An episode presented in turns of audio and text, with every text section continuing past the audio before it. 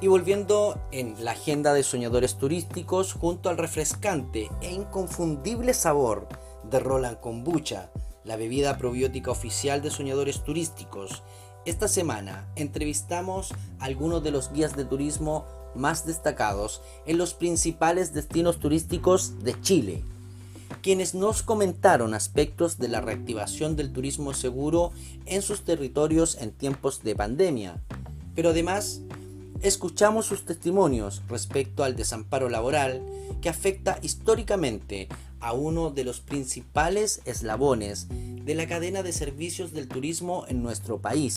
Desde la ciudad de Copiapó escucharemos a Rodrigo Vergara, presidente de la Asociación de Guías de Turismo de Atacama, quien nos comenta algunas iniciativas para enfrentar la problemática que afecta a los guías de turismo en esta región del norte de Chile. A continuación, en Soñadores Turísticos de Radio Madero.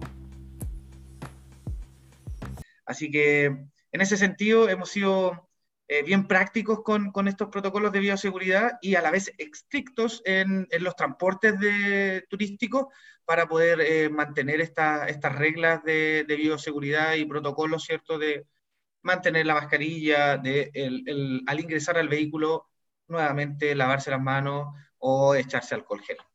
Así que hemos estado bien, creo que mmm, todos se han ido adaptando bastante bien, ya tenemos un, kit aparte, el, kit COVID y el kit de, emergencia y primero auxilio en la mochila, así que estamos, agradecemos tener mochilas grandes para, para nuestras excursiones.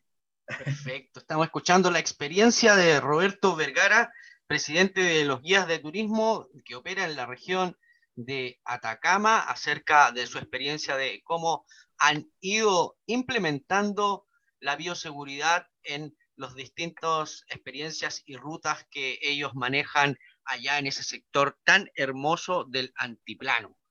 Roberto, a través de esta entrevista también en Soñadores Turísticos queremos brindarles un cordial saludo porque los guías de turismo estuvieron de Día Internacional el 21 de febrero pasado.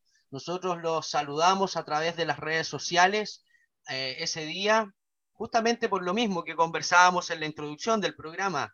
En Soñadores Turísticos creemos que son parte fundamental de la cadena de servicios, de la experiencia del turismo en cualquier parte del mundo.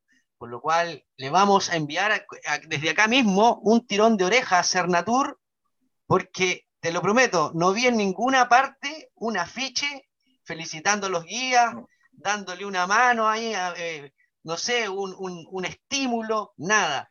Eh, en Soñadores Turísticos creemos que los, los, los actos, es decir, tener esa cordialidad es importante, por lo tanto, ahí un 3, deficiente Cernatur en su política de, de, responsabilidad social y también de ahí de, de eh, vinculación con el medio, por así decirlo. ¿Qué te parece, Roberto? ¿Por qué ese, esa, esa distancia no hubo ese mensaje de felicitaciones, siendo incluso que Chile lo proponen, no sé, cada cierto tiempo como el de best del turismo aventura, y eso no se hace solo, creo, amigo mío, eso lo hacen también ustedes que son los guías de turismo, parte fundamental en esto. Así es, sí, eh, bueno, Lamentablemente este año eh, se les pasó a los amigos de, de, Cernatur poder enviar algún saludo. No sé si en las otras regiones, la, las direcciones regionales hicieron algo o por lo menos algún, algún posteo sobre esto. Mira, Claramente, nosotros que monitoreamos a nivel del norte y del país el tema de, de las redes sociales, no lo vimos ¿sí? por ningún Nada. lado. ¿eh? No, a lo mejor estaban muy preocupados de, de, ver las reuniones para el tema de los fondos que tuvimos al otro día, ¿cierto? Del, del Día Internacional del Guía de Turismo. Tenían la cabeza en otro lado, quizás, pero ojo, eh, conozco algunos funcionarios de Cernatur que sí nos enviaron un gran saludo desde sus perfiles personales, claramente, Perfecto. no institucional. A la institución creo que se le olvidó este año el saludarnos para, para nuestro día. No, no es menor, o sea, para nosotros, yo como presidente de, de la Asociación de Guías de Turismo de la región de Atacama, no es menor el, el, el por lo menos dar un saludo eh, en este día tan importante porque es el Día Internacional del Guía de Turismo, no es algo que sea a nivel local o, o, o, o solo en la región eh, en, la región de, Sudamérica, digamos, estamos hablando de a nivel internacional. En, otros países eh, entienden y, valoran mucho más la labor del guía de turismo, claramente, claramente. Acá hay un tema de, no valorar quizá la, la, tremenda labor, como tú decías, que tiene el guía de turismo, porque somos, somos la cara visible de la, de la empresa. Tú compras un tour, ¿cierto? Y te vas a acordar cómo lo pasaste con el guía de la empresa.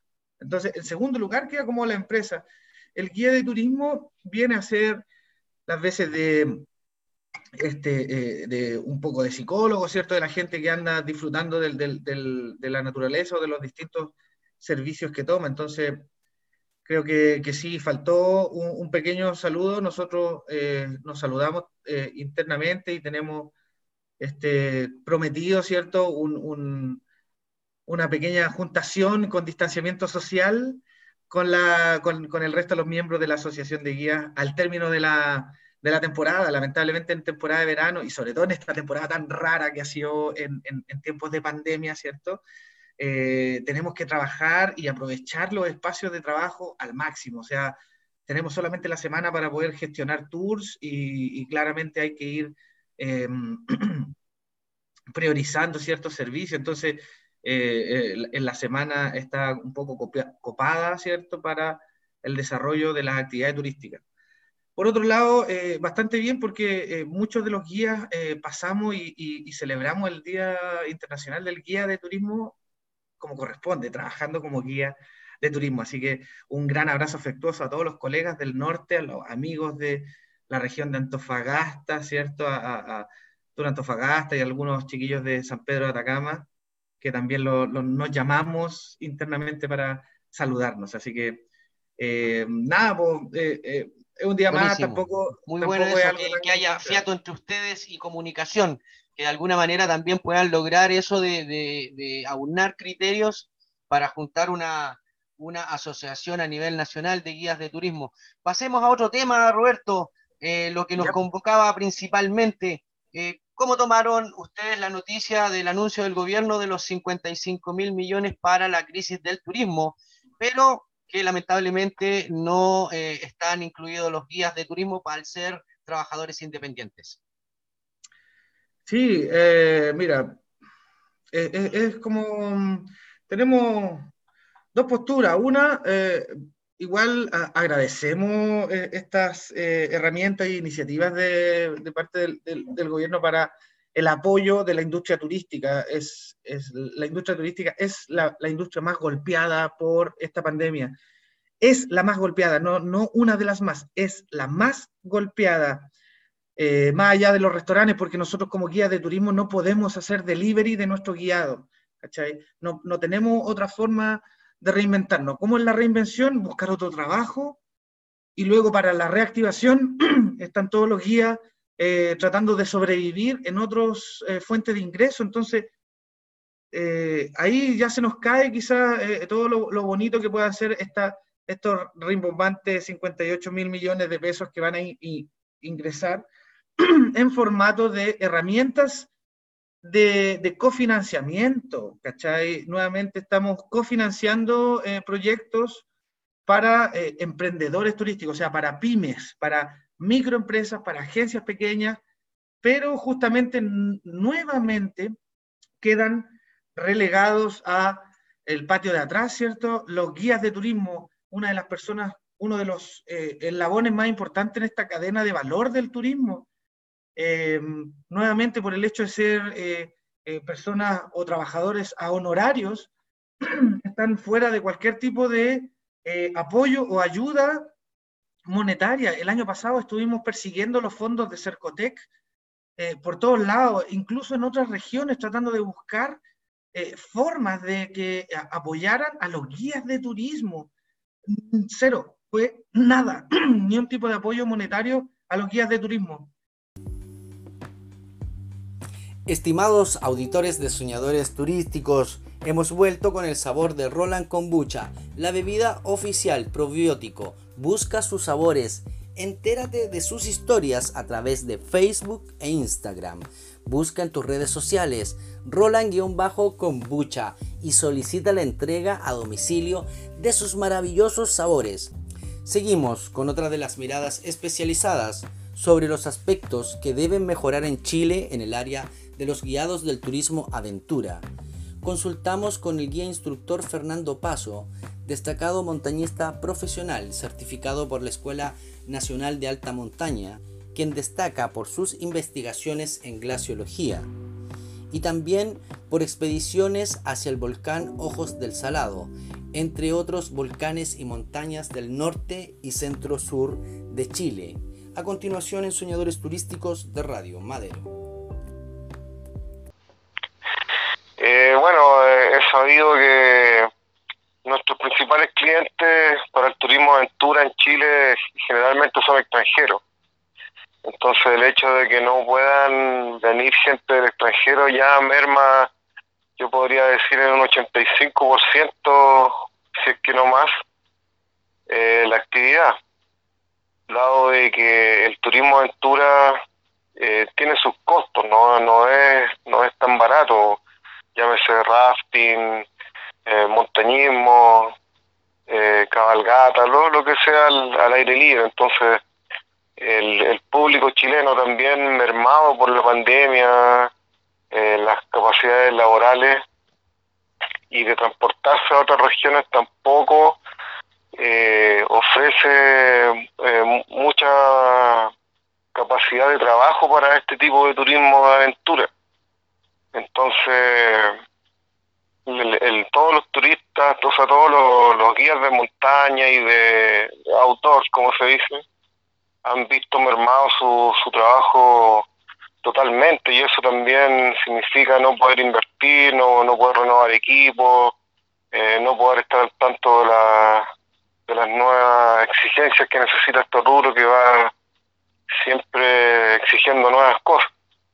Entonces el, desastre es total, es total y, y además que las pocas oportunidades que se pueden dar son el hecho de, que las regiones o algunas comunas pasen a otros tipos de fase no permite que, que muchos guías puedan desplazarse al interior del país y poder buscar otras opciones dentro de la región dentro de nuestro país ya que muchas veces no se puede trabajar en una región pero sí se ofrece la posibilidad de trabajar en otra pero tampoco se puede viajar entonces también los desplazamientos y las cuarentenas han, han mermado mucho a este 85% que digo yo, sumado a eso, o sea, la, la crisis yo creo que es, es total para el, para el turismo de aventura.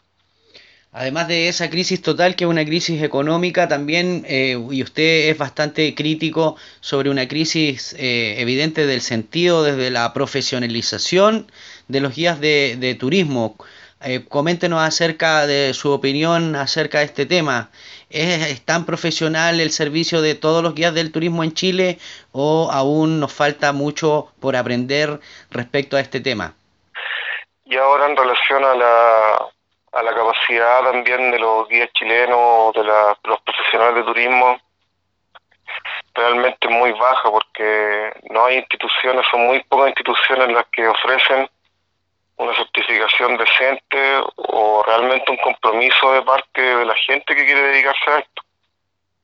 Eh, muchas universidades ofrecen estas carreras de turismo aventura, pero al final es una pincelada de cada cosa. Les enseñan un poco de rafting, de buceo, de cabalgata, de montañismo, de trekking, de, hacer piscola, pero no hay una una escuela real de cada una de estas actividades. Entonces, mucha gente que estudia turismo al final no, no saben qué desempeñarse, no, no encuentra un, un área donde desarrollar su actividad lo que quiera. Eh, Fernando, en, el caso, en el caso suyo, eh, que usted eh, realiza eh, ascensos de alta montaña y lleva personas a, a estos paisajes maravillosos en el antiplano, ¿cuáles serían los errores fundamentales que cometen los guías de turismo aventura eh, en este sentido? Eh, bueno, la, nuestro país es muy largo, entonces hay que yo partiría el país en algunas partes, por ejemplo, desde Santiago hacia el norte, no existe, existe muy poco profesionalismo, quizá un poco en San Pedro de Atacama, porque hay más turismo, hay más gente que va para allá y hay más guías, pero por ejemplo en nuestra región, la cuarta región, la tercera región, no existe la escuela y no existe ningún guía profesional, o sea, no, no, un turista llega, no encuentra alguna tienda donde abastecerse, donde comprar equipo, arrendar equipo, o encontrar guías profesionales con todas las competencias que necesitan. Y, y el turismo y el servicio al final termina siendo algo muy básico, muy rápido, muy mal planificado, y no, y no sé si la experiencia es, lo que realmente busca la gente. Ahora, buscar los culpables de esto es, es difícil. también se necesita que la unión, la unión de todos los entes, los entes que capacitan a estas personas, los mismos guías que se desarrollan, el intercambio de información eh, y, momentos donde se pueda discutir esto, porque, por ejemplo, en Pucón, en otros lados, en Puerto Ara, en, el Toro del Paine, o, perdón, en Punta Arena, hay asociaciones de guía y se conversa y entre ellos toman decisiones de qué es lo que hay que hacer, qué equipo hay que llevar, qué es lo que se necesita. Eh, también esto va asociado a, a la capacidad que tenemos nosotros de entrar a algunos lugares, porque ahora todos los valles están cerrados, que hay que pagar, que hay que sacar un permiso, muchas veces se paga por, un, una boleta y no se ofrece ningún servicio. Entonces hay muchas cosas que hay que, tener en cuenta para poder desarrollar esta labor aquí en el altiplano de la cuarta y de la tercera región, por dar un ejemplo.